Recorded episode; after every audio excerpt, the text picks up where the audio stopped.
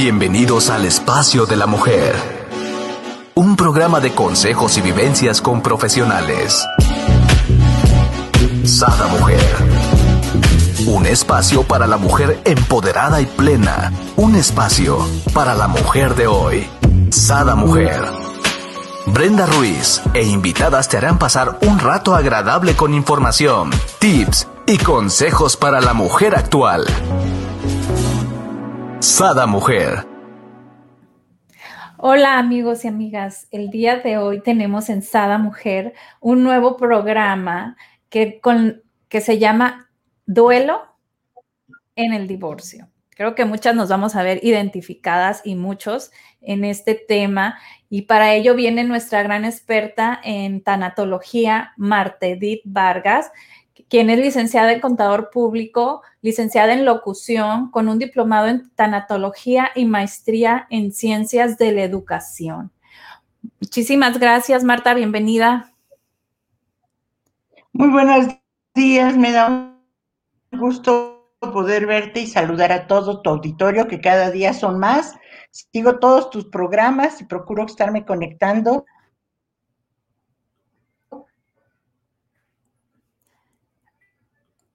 Creo que realmente es un, gusto y un placer y que tú nos abras los micrófonos para poder apoyar a tanta gente que está viviendo un duelo o una pérdida y que ahorita por la pandemia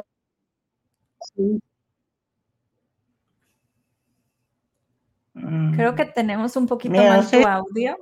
Si ahí me escuchas. Ajá, ya, te escuchamos. ¿Ya? Sí. Ok.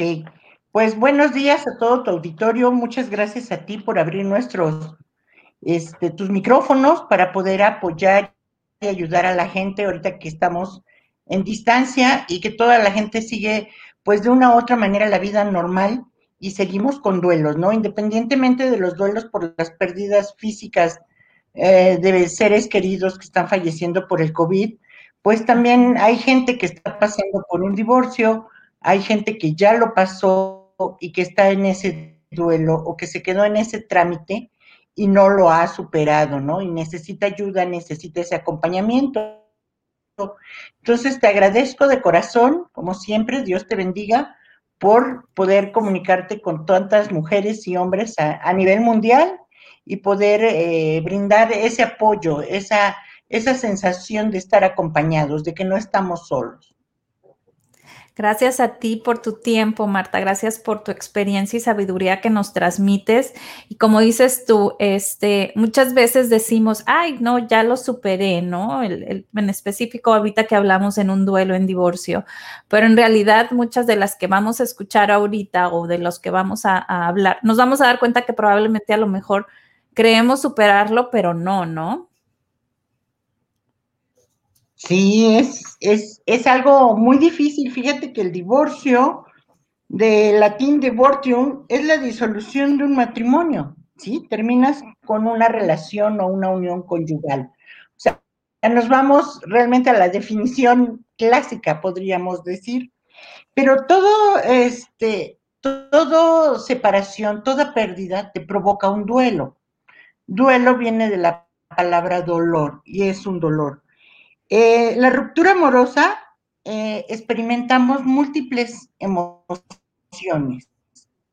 Y aquí estás teniendo una ruptura amorosa, no estés perdiendo un novio, estés perdiendo otro tipo de relación, estás perdiendo a tu compañero de viaje, a tu compañero de vida. Hay, siempre lo digo en, en mis charlas, en la vida lo único que tú eliges es a tu compañero o tu compañera para casarte o para vivir y a tus amigos. Los demás son los que te tocan por default, ya sea que Dios te los mande, la vida te los mande. Son los que nos tocaron, los tíos, los papás, los hermanos, buenos o malos, son los que nos tocaron. Pero el escoger a tu pareja, tu compañero de vida, es la única opción que tú tienes y a tus amigos, ¿sí? Tú los escoges y tú decides con quién hacer tu vida. Ahora sí que nos vamos a basar en, en la relación de, pareja, ¿no? Hacer tu vida. Entonces, el hecho de perder eh, esa relación o que llegues a un fin por un divorcio, pues te crea un doble conflicto, porque estás perdiendo el amor, estás perdiendo a lo mejor al padre de tus hijos si tuviste hijos en esa relación, pero también estás perdiéndote a ti mismo como una persona que no supo decidir en algo que ella pudo escoger. ¿Sí? O sea, tú yo creo que es lo que más nos duele. Y resulta que al final, pues te equivocaste. Es ese parte del ego femenino y masculino, lo llamamos ego del ser humano, que hace que no te sientas bien contigo mismo, ¿no? Y aparte es una enfrente contra la sociedad. ¿Qué va a decir la sociedad? Que no hice bien las cosas, que yo no escogí a la persona correcta, ¿sí? Entonces, eh, son varias circunstancias, ¿no? O sea, estás perdiendo al amor, estás perdiendo al padre de tus hijos si hay hijos. A lo mejor estás perdiendo una situación económica o estable en que tú no trabajabas y ahora tienes que trabajar. Y estás perdiendo lo más, más valioso que no supiste elegir. ¿Sí? Y en esta etapa te debes de dar permiso de sentir, eh, eh, de sentir ese dolor, vivir ese duelo. El, el final de una relación amorosa te crea pánico, te crea tres tres sentimientos muy fuertes, que es la tristeza, la frustración y la soledad. Son tres puntos muy, muy importantes que siempre se marcan en una pérdida por una separación, por un divorcio. Eh, cuando muere tu pareja, dicen que hay dos tipos de muerte. Son de los duelos más dolorosos, por lo mismo, porque tú la escogiste y ahora está muriendo. Pero cuando se muere una buena pareja, es muy doloroso ese duelo.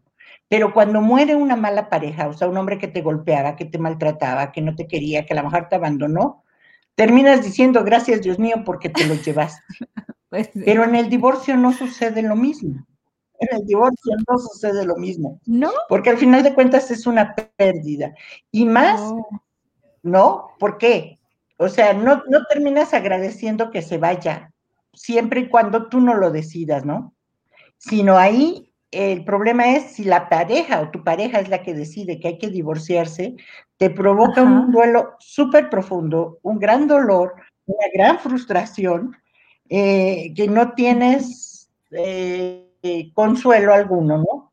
Aquí, cuando tú estés en ese, en ese punto de, de un divorcio, cuando tú ya te enteraste, cuando tu pareja llega y te dice, ¿sabes qué? Vamos a separarnos, vamos a divorciarnos Muchas veces, pues tú te vas dando cuenta en el largo caminar del matrimonio o corto, ¿verdad? Porque hay muchos matrimonios.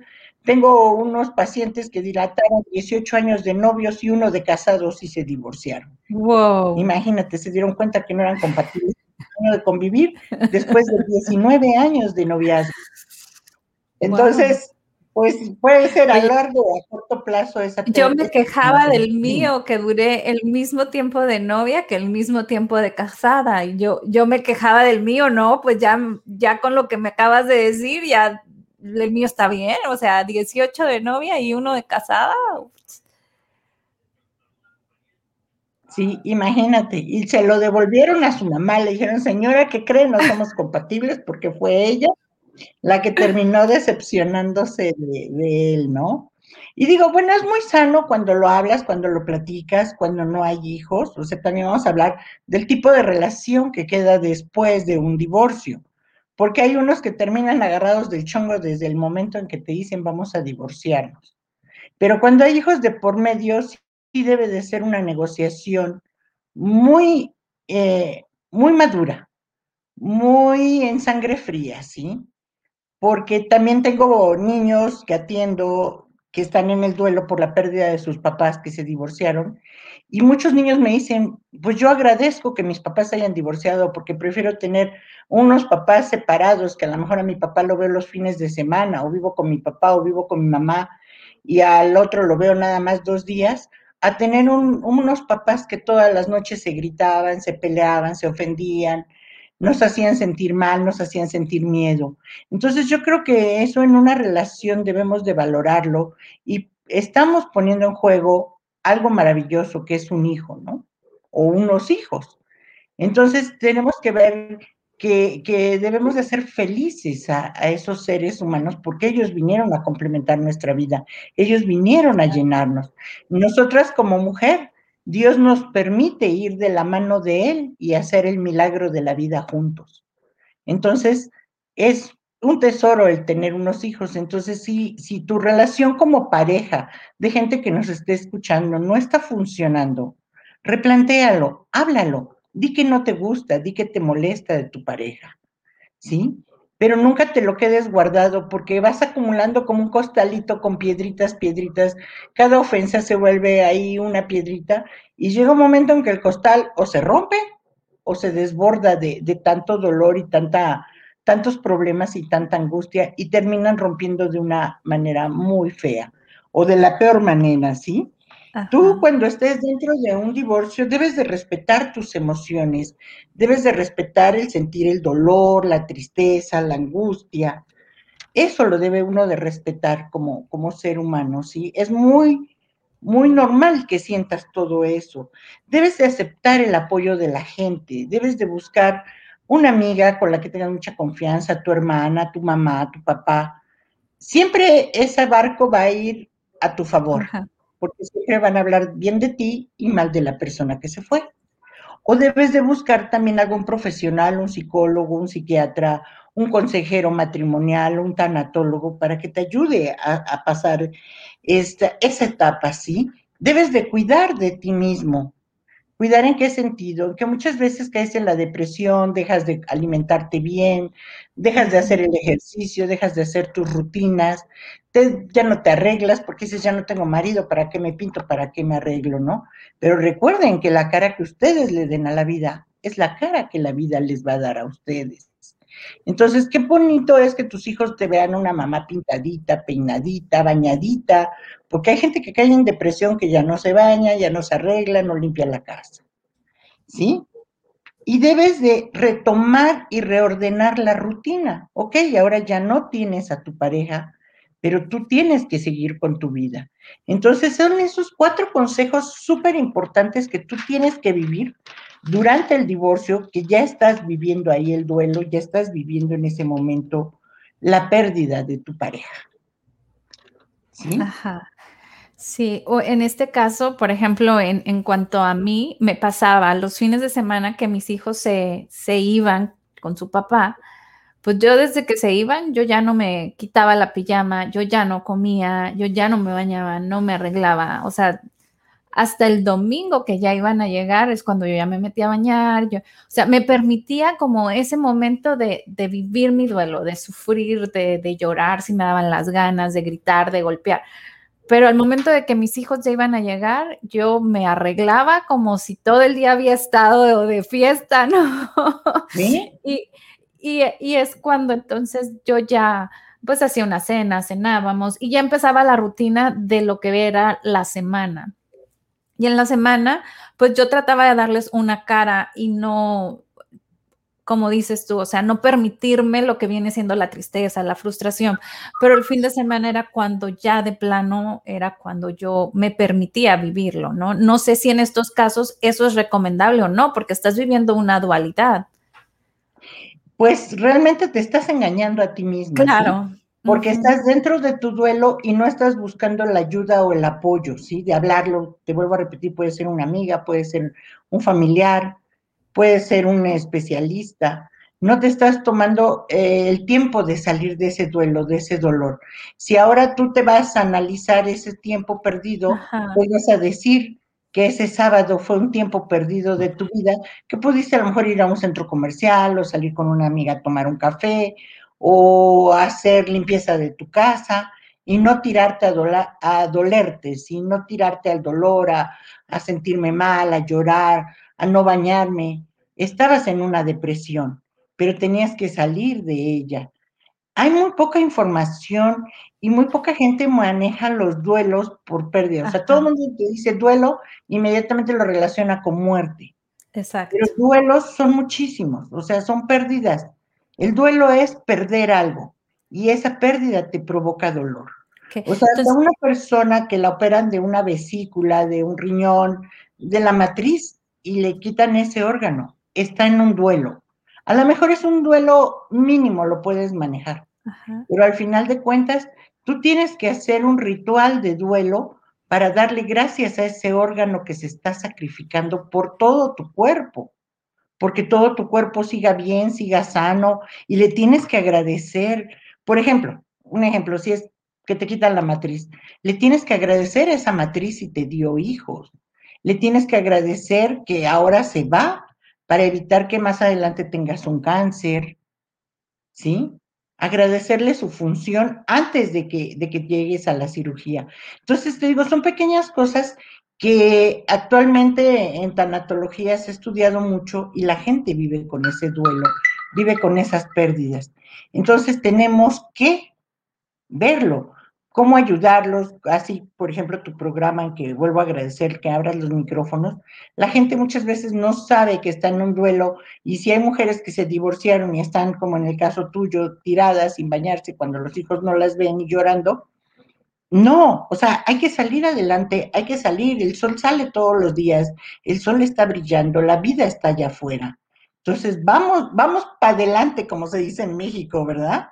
Dicen que para atrás ni para agarrar vuelo, o sea, vámonos. echar para adelante. Vas para adelante y a salir, ¿no? Y, y, también la manera en que tú te expreses con tus amigas, con tu familia, porque esa viene otro enfrentamiento. Ya lo hablaste entre pareja, ya acordamos divorciarnos o ya alguien decidió divorciarse. Y ahora vamos con las familias, ¿sí? Y después con las amistades. Exacto son, son muchos, muchos este, momentos de tensión, de estrés. Por eso el duelo del divorcio te provoca un gran estrés, es de los del estrés mayor que puede sentir el ser humano. Y está mucho en decir cómo hablarlo con tu familia. O sea, tú llega con tu familia y, y reúnelos para que no le estés explicando a cada uno, ahorita mamá, mañana papá, mañana Marta, nos vamos a una pausa y ya regresamos para seguir hablando del duelo en el divorcio. Claro que sí, Brenda, con mucho gusto. Seguimos aquí con Marta Vargas hablando sobre el duelo en el divorcio. Y nos comentabas, Marta, cómo es lo que, qué es exactamente lo que debemos de hacer en ese momento alrededor de nuestras familias. Por ejemplo, en lo personal, yo tuve eh, eh, de ir a hablar con mis papás, solamente con mis papás. No hablé hermanos, no hablé nadie más. A mis papás los tomé en cuenta y les dije, esta, esta situación, estamos viviendo en casas separadas pero nada más, mi demás familia, mis amigos, yo estaba haciendo una maestría, mis grupos, nadie sabía de esa separación. Inclusive cuando yo tenía una reunión de mi maestría o reunión de algún evento, él me acompañaba y como si nace pasada, ¿no? Claro que al terminar, pues cada quien se iba a, a su casa, ¿no? Entonces, esta situación es muy difícil porque ¿Cómo lo enfrentas hasta las, ante, ante tu círculo, ¿no? De amistades, ante tu círculo de, familia. O sea, en realidad, eh, en, lo, personal para mí fue algo muy difícil, muy, muy difícil. Sí, porque te, te, enfrentas al qué dirán, ¿no? Y lamentablemente el ser humano vive mucho del qué dirán somos un, ser sociable por naturaleza los seres humanos. Entonces es muy difícil, pero aquí ahorita les vamos a dar unos tips de cómo debes de decirlo para que no quedes como la víctima y él como el malo del cuento. Claro, claro, es que no se trata de quién fue el, el malo, simplemente pues no es lo sano para una familia, o sea, no es lo sano tampoco para tus hijos que vean ese, eh, eh, pues esa pelear de familia o, esa temática de familia que, se está viviendo, ¿no? Así es. Así es, entonces es, muy difícil, pero si tú llegas y dices, es que ese desgraciado ya me pidió el divorcio, ya no está viviendo conmigo, ya nos dejó a mis hijos y a mí, y estamos haciendo esto, pues, ¿qué, qué le compras? Que la familia se va a decir, pobrecita de mi hija, es, este, la están haciendo sufrir, mi hija está sufriendo, mi hija le está doliendo, es un desgraciado casi, casi ahí, ¿no? Es un malo. Pero no, o sea, debes de llegar y decirlo así como lo, bien lo dijiste, ¿no? Eh, tenemos eh, que separarnos, decidimos separarnos porque no funcionamos como parejas, porque lo más sano para nuestros hijos y para nosotros es que cada quien tome su camino y retome su vida. Claro. No por eso también tienes que tener mucho en cuenta que no vas a dejar de ser papá o mamá de esos niños. Se rompe el vínculo conyugal, pero no se rompe el vínculo de parientes, ¿sí? Ni el, ni el maternal ni el paternal. O sea, toda la vida van a ser papá y mamá de esos niños. Pero ¿qué pasa ahí? Y no, no puedes tú decir, pues si no hay hijos, a lo mejor cada quien toma su camino y nunca más se vuelven a ver. Pero no le puedes venir a comprar una pelea con tu familia o unas maldiciones. No se lo merece, porque en algún momento por algo lo escogiste o por algo decidiste estar con él. Ajá. Y todavía peor aún, este, cuando, por ejemplo, fue la mujer la que decidió la separación y va el hombre y habla con la familia de la mujer, ¿no? Y, deja hasta la propia mujer en, en mal o sea, cuando es algo que, realmente, como, como decimos, o sea, no es sano para nadie de la familia que está viviendo ahí, ni papá, ni mamá, ni hijos, ¿no? Así es. Entonces, el, primer punto es que lo digas, que digas, hemos decidido, independientemente de quién tomó la iniciativa, hemos decidido separarnos. Porque en el momento en que ya sea el hombre te lo diga o la mujer lo pida, en ese momento ya te están haciendo del conocimiento y llegas a un acuerdo, ¿sí? Lo aceptas. Claro. hemos decidido, esa es una frase que se debe de usar, no, él me pidió el divorcio, ella me pidió el divorcio, ella me dejó. Sí, porque es muy fácil volverse la víctima. Sí. Cuando realmente durante todo el matrimonio, pues no hiciste nada por realmente salvar esa unión, ¿no? Entonces ahorita ya, ay, pues él quiere que, que, que nos divorciemos o ella quiere que nos divorciemos, este, y, verte como víctima, pues no, no viene, ¿no? Mientras no, no hayamos hecho todo lo, posible por mejorar. Mira, de hecho aquí nos dice eh, Marce, dice, ¿qué pasa cuando la familia es muy católica y el divorcio es lo peor? Es que ahí te, enfrentas a muchas cosas, en este caso a las creencias, ¿no? Hay muchas familias que, que dicen, bueno, en el ritual católico que dice, hasta que la muerte los separe, o sea, no, no ven otro punto de vista de la disolución de un matrimonio. Así, ah, a mí me decían, es tu cruz, tú, tú la elegiste, y yo, ¿ah? tenemos derecho a equivocarnos y retomar el camino por la felicidad y la salud mental de todos. Los mormones que se casan por una eternidad, entonces te fletaste toda tu vida porque ya no hay vuelta atrás. O sea, tienes que ver todos esos pros y contras, pero créeme que nunca, nunca debe uno de quedar como la víctima. Se ve uno mal siendo la víctima, aparte caes en el hoyo negro del duelo, siendo la víctima, porque todo el mundo te va a pobretear. Vas a ser la pobrecita que la abandonó su marido. Pobre de mi hermanita, ella tan buena y este malvado tan malo. Pobre de mi hijita, ella dando toda la vida por sus hijos y su marido y su casa, y este desgraciado ya la abandonó. Entonces te vas a volver pobre, pobre. Entonces, ¿qué vas a comprar? Entre esa etiqueta, vas a terminar siendo una piltrafa, un trapito que va a andar ahí colgado. Ay, pobrecita, ahí, viene ese trapeador que todo el mundo usó mal con ella. Que todo el mundo pobretea. no, por eso te digo que cuando llegues y digan, o vaya uno solo con su familia o, los dos, digan, hemos tomado la decisión, no importa quién fue el primero o quién levantó la mano, hemos tomado una decisión por salud mental, por la salud de nuestros hijos, por el bienestar de ellos, por nuestro hogar, que cada quien va a tomar su camino y cada quien se va a ir. Si él te engañó, no vas a llegar, es que ese desgraciado me traicionó, me engañó, se fue con una fulana. No, hemos decidido divorciarnos porque él va a retomar su vida por otro camino, ni siquiera por otra persona, por otro camino. Ya el camino que él tome, si se va a vivir con la otra persona o si ya vive con la otra persona y descubres una infidelidad, es parte de la dignidad humana, ¿no? O sea, sal dignamente de una relación. ¿Para qué salir pobreteada y minimizada? Sal con la frente en alto, reconoce que te equivocaste, reconoce que él se equivocó. Es, es de humano cerrar. Entonces, vamos reconociendo que lo hicimos mal, pero lo podemos reparar.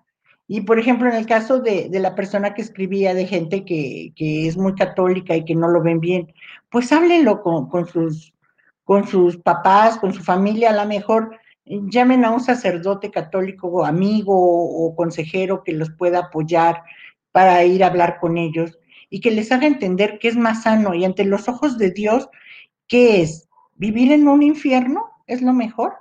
Yo creo que Dios nos ve con ojos de sus hijos. ¿Y qué quieres para un hijo? O sea, yo le preguntaría a los papás de esta persona, ¿qué quieren para su hija? ¿Una vida de infierno? ¿Una vida en donde es maltratada, donde es minimizada, donde es ofendida, donde no se siente a gusto, donde no se siente plena, donde no se siente realizada? Tú quieres lo mejor para tus hijos, entonces, pues adelante, debemos de apoyarlo. Somos muy tradicionalistas y sí es muy difícil, y, te van a etiquetar, porque así como cuando te quedas viuda, te ponen la etiqueta de viuda y tus amigas ya no te invitan porque dicen, no, pues es que ya no traen marido y nuestros maridos corren riesgo porque ella todavía se quedó viuda y joven y a rato ya no. Y eso lo viví, Brenda, cuando yo me quedé viuda. Yo me quedé viuda a los 30 años y nos reuníamos un grupo de matrimonios con los hijos los viernes a que los niños vieran películas, nadaran en la casa de una amiga y nosotros ya jugábamos juegos de mesa, topábamos la copa, contábamos chistes, cenábamos y ya nos íbamos. Por aquí me quedé viuda y nunca más me volvieron a invitar. No es cierto. Sí, ¿y por qué? Porque decían, no, pues es que ella ya viene sola y está joven y es un riesgo, vaya a querer con alguno de nuestros maridos porque ella está sola. Entonces, te digo, te etiquetan, ¿no? Y al rato eres la divorciada que tampoco vas a ir al grupo de los, de los matrimonios que se juntaban los fines de semana o una vez al mes, porque tú ya estás sola, entonces tú ya no entras, tu juego de cartas ya no entra aquí, ¿sí? Si eras un póker, ahora te volviste un uno, entonces nosotros no jugamos uno, vas para atrás, ¿no? Ay, no. Fíjate, o sea, no, no, no lo había yo pensado así, pero tienes toda la razón, ¿eh? eso sucede, ¿no?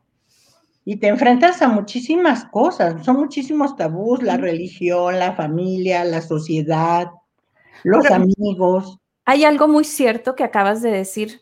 Eh, inviten a un sacerdote, porque eh, muchas veces nos quedamos con, con, teorías que la gente dice o cómo se interpreta la, la Sagrada Biblia, ¿no?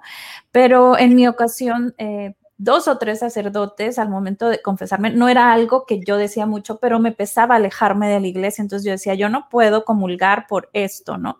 Entonces eh, me decían, es que no sé cómo aguantaste tanto, ¿no? O sea, porque a mí realmente me dolía el rechazo, porque sentía el rechazo, ¿no? Y, de, familiares, de amigos, y me dolía. Entonces decía, es que, obvio, yo no me casé para divorciarme, obvio, yo me casé para formar este, una vida feliz en pareja, formar una bonita familia, pero pues no, no lo logré pero tampoco creo que, el mundo es así como decías tú, o sea, que Dios quiera que uno viva insatisfecha emocionalmente, ¿no? Sin vida. Yo le decía, es que yo estoy muerta en vida, esa era mi expresión.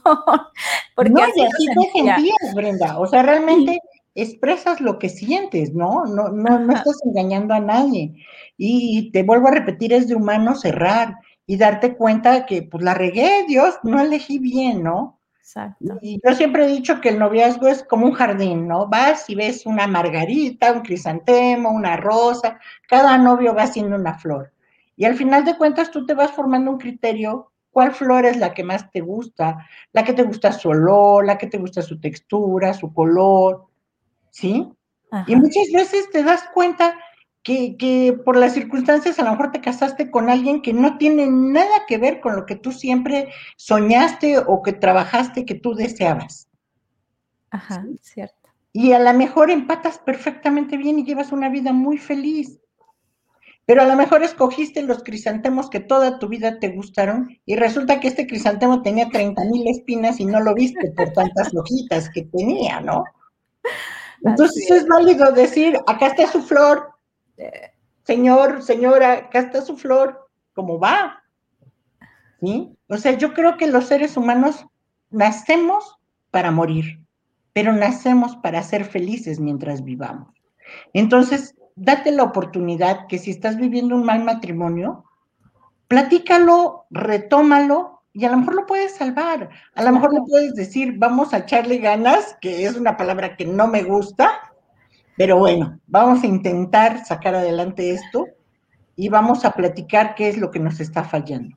Pero si ven que no funciona, si ya inflaron 30 mil salvavidas y se siguen ahogando en el mar y ya están en el océano y ya están a mar abierto y las olas ya les están tapando y los están golpeando, pues es sano, es el momento de decir adiós y partir con toda la tranquilidad del mundo. ¿Sí? Así es. Eso sí, hay, que, hay que ver. Muy, muy humano. Yo veía el matrimonio, bueno, lo sigo viendo, pero en aquellos momentos para yo decidir eh, eh, si me divorciaba o no, yo veía el matrimonio como una casa, ¿no? Como si el matrimonio es una casa. ¿Y qué necesita la casa, cimientos. Entonces decía yo, ok, de mi matrimonio, ¿cuáles son los cimientos? ¿No? Entonces decía yo, ok, hay varios pilares. A lo que está lo que es el amor, está la fidelidad, está el dinero, está el sexo, está la comunicación. Entonces decía yo, ok, tengo uno más, ¿no? Tengo cuatro y aparte uno que me sirve por si alguno de los otros flaquea, ¿no? Entonces empezaba yo a valorar cada uno de los pilares eh, de nuestra relación, cuál es el que realmente podía ser equilibrio este matrimonio, ¿no? Y, te das cuenta de que pues tambaleas de todos lados y entonces es cuando dices, bueno, pues de plano, por más que intentes salvarlo, no hay modo, ¿no? Pero es bien importante valorar porque muchas veces este, se desesperan y dicen, no, no, no, es que ya y se divorcian, pero realmente no lo intentaron, realmente no vieron el cómo sí, no vieron todo lo bonito o bello que tienen y se fijan en el arrocito, ¿no? De la relación. Pero yo creo que cuando tú llegas a un divorcio es porque ya hiciste una evaluación de todo, como tú bien dices, ¿no? Todos los pilares.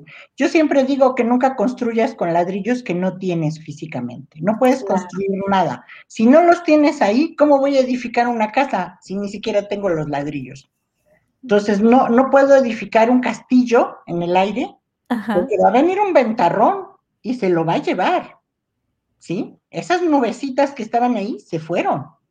Entonces, dentro de todo lo que tú marcaste en el matrimonio, algo muy, muy, muy especial que se debe de tener y que yo creo que es la base, más que el amor, es el respeto.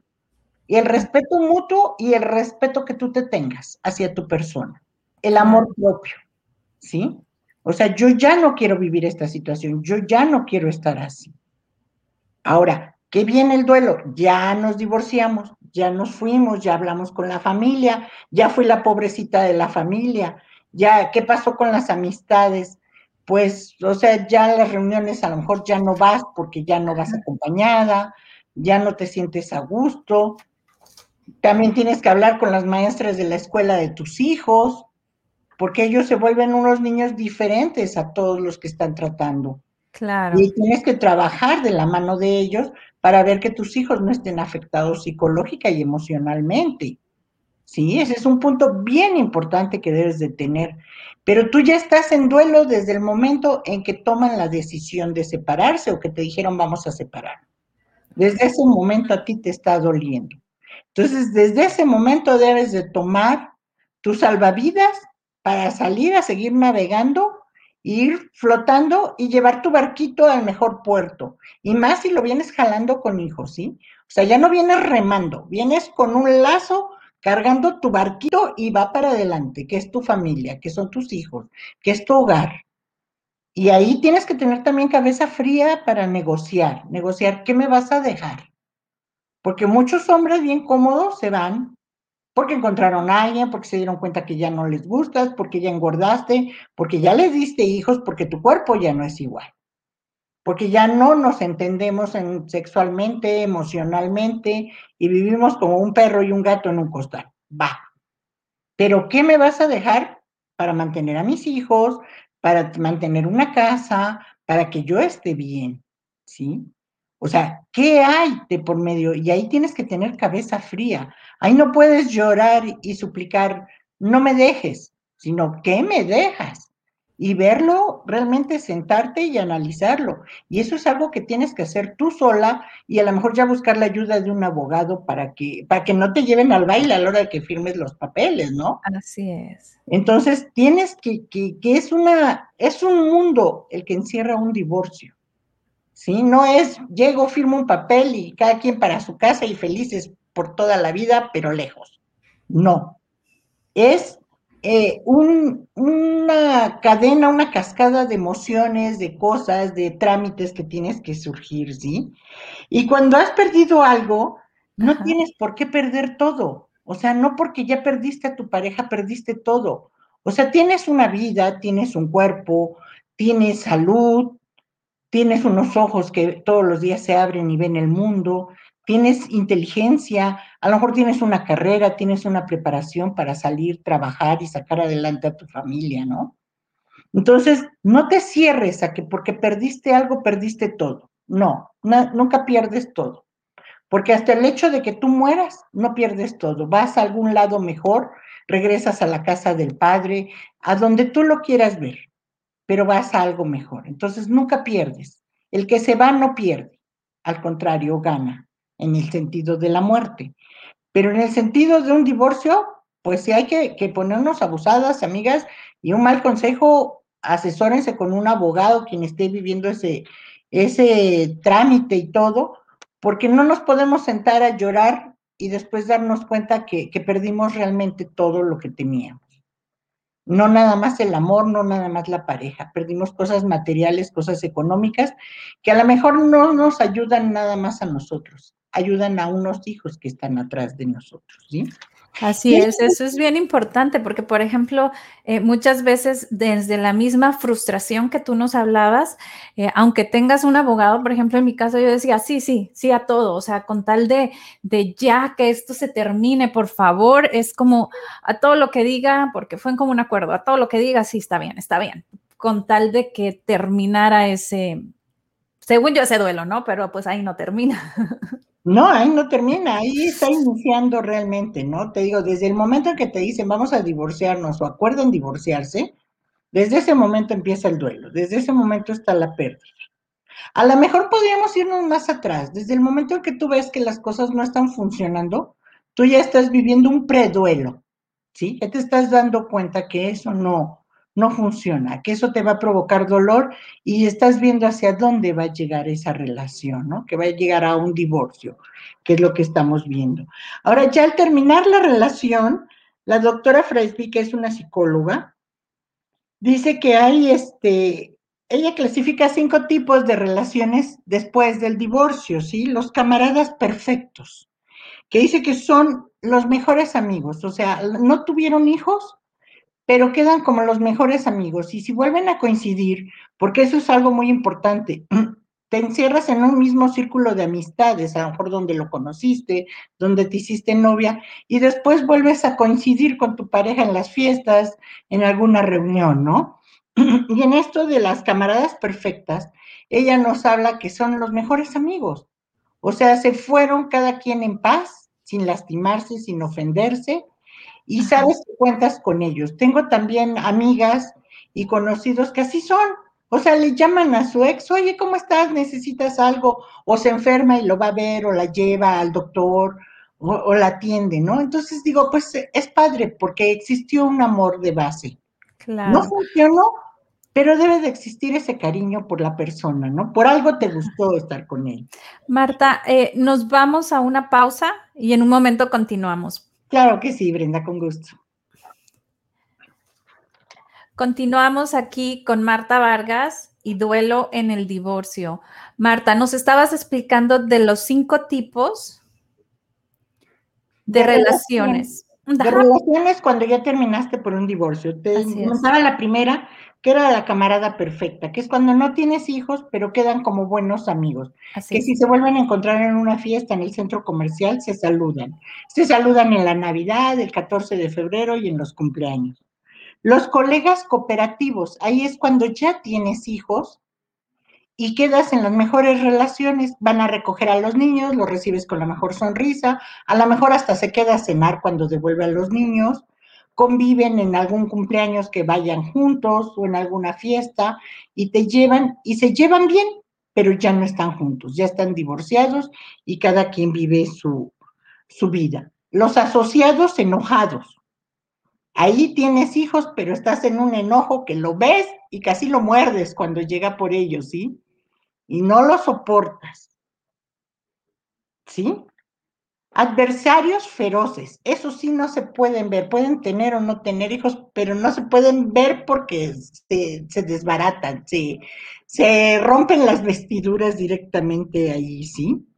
Y dúos disueltos, cuando ya ninguno tiene ningún contacto, nunca más vuelves a tener ningún contacto ni por redes sociales ni nada.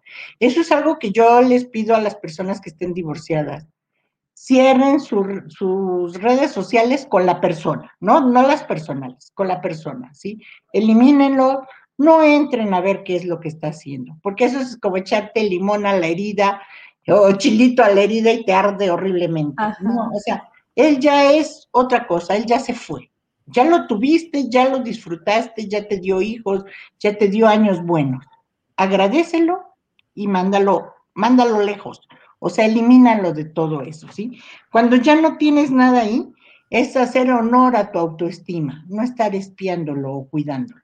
Mucho menos hablando mal si ves que tiene una relación con una amiga o con una conocida, o contactarla y decirle, no, es un desgraciado, te maltrata, no, o sea, ya no queda, no queda ese papel. Por dignidad, no queda hacer ese papel tanto ni el hombre ni la mujer, ¿sí? Porque también los hombres son así, ¿no? Que te están ahí filtreando qué, qué estás haciendo, con quién estás chateando, con quién estás saliendo. Entonces, más vale eliminarlos por lo sano. Digo, esos son los cinco grupos este, que, que nos marca esta, esta psiquiatra, ¿sí? Y dice que, que los elementos que más debemos de cuidar cuando hay un divorcio es tu dignidad, tu honor y tu autoestima, ¿sí? Debemos de respetarnos mucho, es lo que yo les comentaba. No debemos hablar mal de él porque, o de ella, porque fue la madre o es la madre o es el padre de los hijos. Algo que te decía yo, se rompe el vínculo conyugal, pero no se rompe el vínculo de pariente. O sea, él o ella va a ser el papá o la mamá de esos niños. Y no los vas a poder ver por separado, porque aunque él rehaga su vida y traiga otra mujer, no va a ser la mamá de esos niños será la madrastra, como muchos la etiquetan, ¿no? O será el padrastro, pero nunca va a ocupar el lugar. O sea, el papá biológico siempre va a existir, a lo mejor nunca más lo vuelven a ver, y tú rehaces tu vida y traes a tus hijos. Y encuentras una pareja hermosa, amorosa, que te respeta, que te quiere. Perfecto. Y va a aceptar a esos niños como sus hijos y no va a haber diferencias. Eso es muy padre y sí lo hay.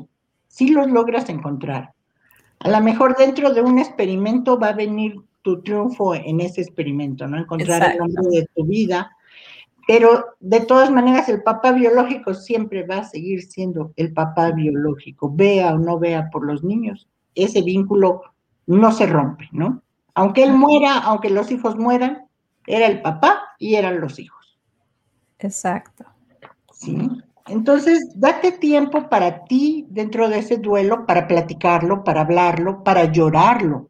Es muy sano llorar. El cuerpo es una manera de, desalojar todo ese dolor que tienes.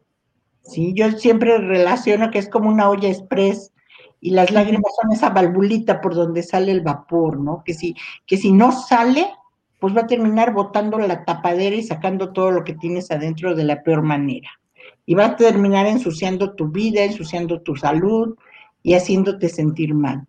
Entonces es sano llorar, pero también es sano limpiarse los ojos, pintarse, ponerse el tacón, peinarse y salir a enfrentar la vida.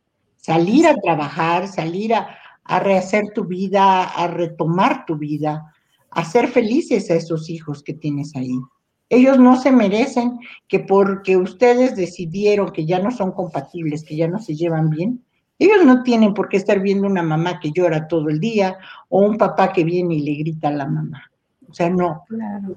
que llegaron a ese divorcio para sanar esas circunstancias, esas situaciones. Sí, y sobre todo es muy sano porque eh, luego los hijos se tienden a tener los patrones, ¿no? Si ellos están viendo en casa eh, esa, esa relación, pues la niña va a conseguirse un marido igual que el papá y el niño igual que la mamá, ¿no? Entonces, ese divorcio es sano, o sea, véanlo como algo sano, no como algo que hicieron mal, ¿no?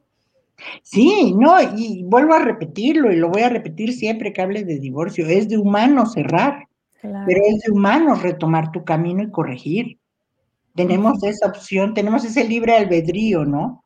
No lo hice bien, pues ahora lo voy a hacer bien. Exacto. Voy, a perfeccionar. y a lo mejor nunca más te vuelves a casar o nunca más vuelves a vivir con nadie o no tienes una pareja.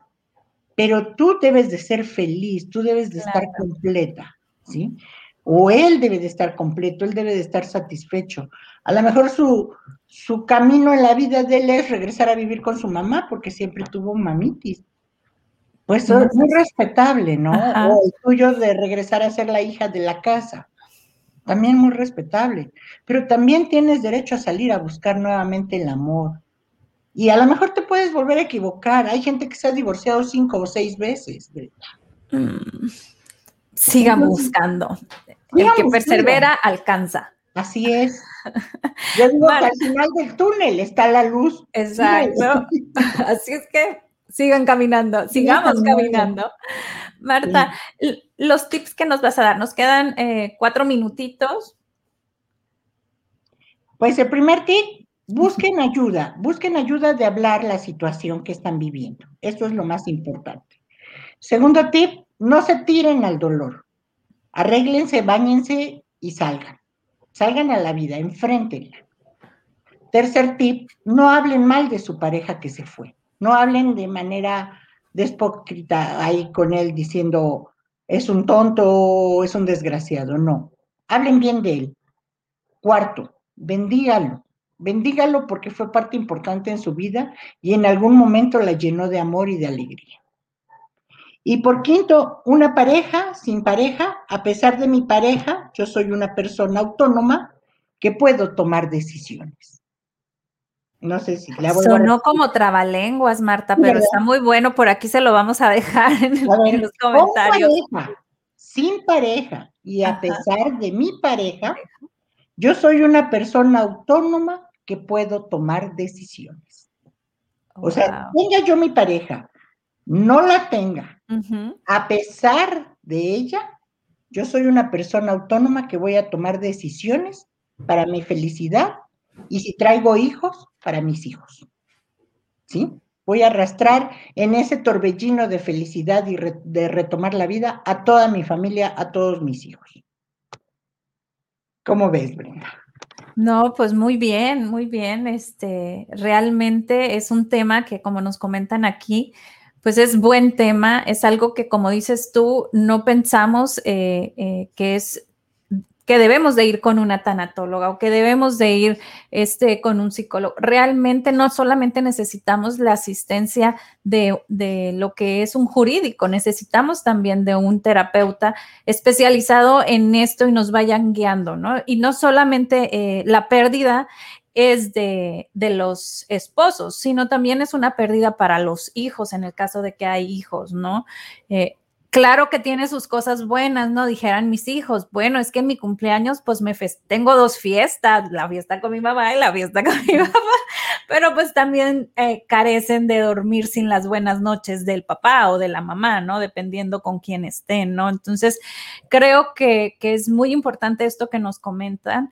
Eh, no es malo tomar esta decisión, pero es muy importante estar eh, guiadas, ¿no?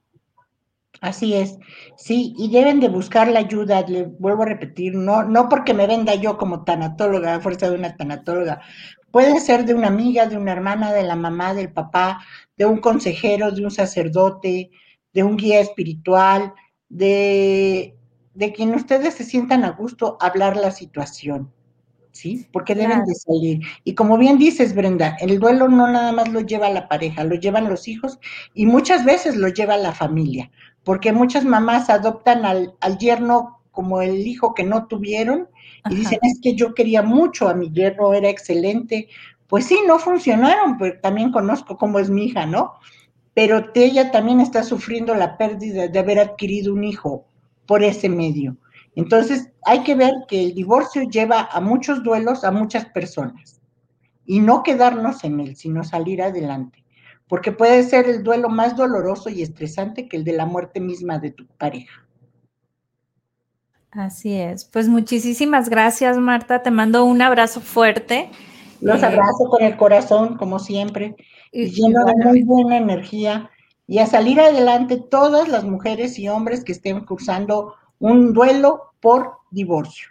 ¿Cómo te podemos encontrar en tus redes sociales, Marta? en Facebook estoy en mi página Tanatología Dios al Duelo, ahí me pueden encontrar.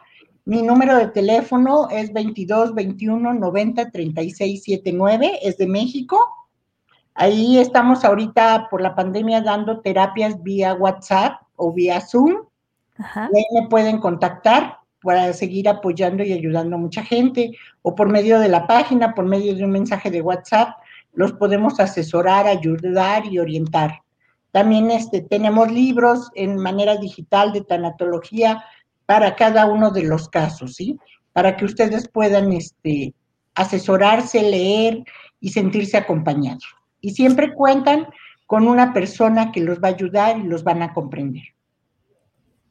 Pues muchísimas gracias. Nos despedimos con una canción y bailando, Marta. Claro que sí, la vida es una el corazón late fuerte. Bum bum tu corazón, pon tu vida. Bum bum el corazón late fuerte. Bum bum tu corazón. Bum bum el corazón late fuerte.